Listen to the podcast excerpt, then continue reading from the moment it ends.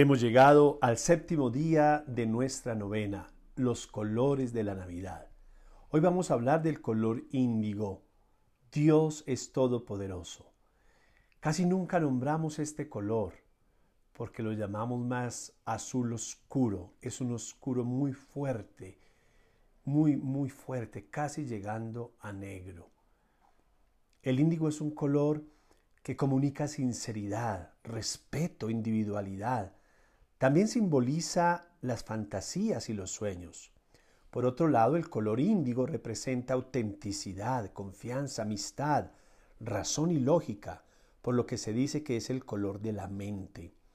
Al ser un tono que se encuentra entre el azul y el lila, es un color que invita al examen interno, a la autorreflexión. Es cierto que este color tiene muchos significados en las distintas culturas, pero los significados más usados son poder, mente, intuición, expansión de la conciencia, racionalismo, creatividad e inspiración. En el credo proclamamos que creemos en Dios Padre Todopoderoso. Yo asocio mucho este color con el poder de Dios, pues es de los colores más antiguos y que sale de una piedra preciosa de la cual se desprendían muchos otros matices, pues de este color, que es un azul muy oscuro, para entenderlo mejor, se pueden reducir sus tonalidades, es decir, tiene el poder de hacer desprender de él todo.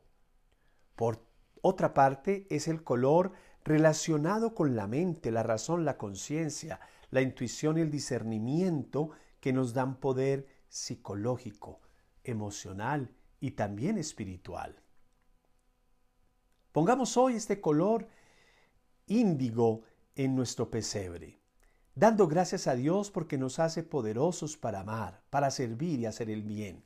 Ahí radica el poder y la autoridad del que tiene el poder está no en los gritos, no en quemando más, ni siquiera en una investidura, está en el servir, en el poder amar, en el poder hacer el bien. Pidamos la sabiduría para hacerlo en esta Navidad, que ella despierte en nosotros la capacidad de conocernos a nosotros mismos más, a afinar la voz de nuestro interior, a crecer en el discernimiento que es tan importante en nuestra vida, aprender a discernir entre el bien y el mal para tomar buenas decisiones. Qué difícil es a afinar también la intuición que está dentro de nuestra alma, que tiene ese sistema intuitivo que nos ayuda a entender que es la inspiración divina y, la, y el discernimiento, a darle equilibrio al poder de la razón y darle sobre todo primacía, el poder a nuestra alma.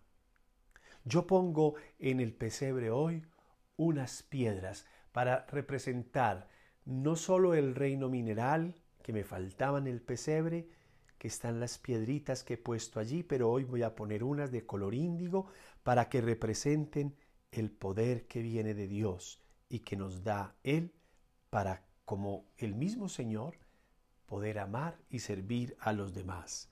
La Sagrada Familia es el ejemplo de esta vida en nosotros y para cada uno de nuestros hogares. Soy Edgar Sepúlveda, siervo por amor.